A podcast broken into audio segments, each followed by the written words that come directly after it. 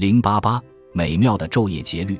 如果我们的身体与其内在诸多系统的节奏保持平衡，甚至达到和谐状态，那么它就能够自然地发挥最佳功能且抵御疾病。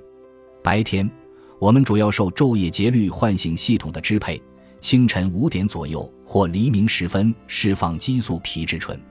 时间推移，早晨到来，皮质醇水平提高，器官和细胞便开始消耗食物，激素开始流动，我们的大脑变得机敏。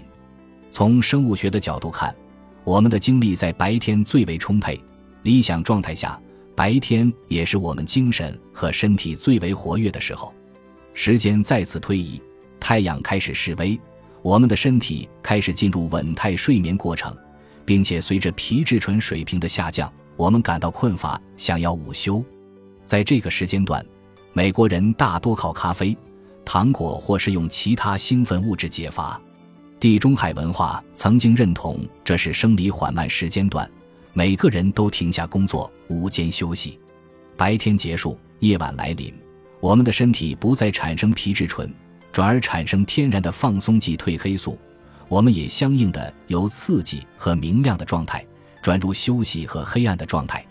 黑暗降临，我们的新陈代谢系统放缓，神志趋向安静，身体开始放松，体温下降，呼吸变慢。这时，如果我们愿意，便可进入睡眠状态。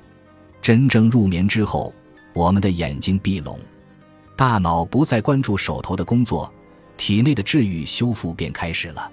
没有外部因素来消耗我们的能量，只有身体本身需要了。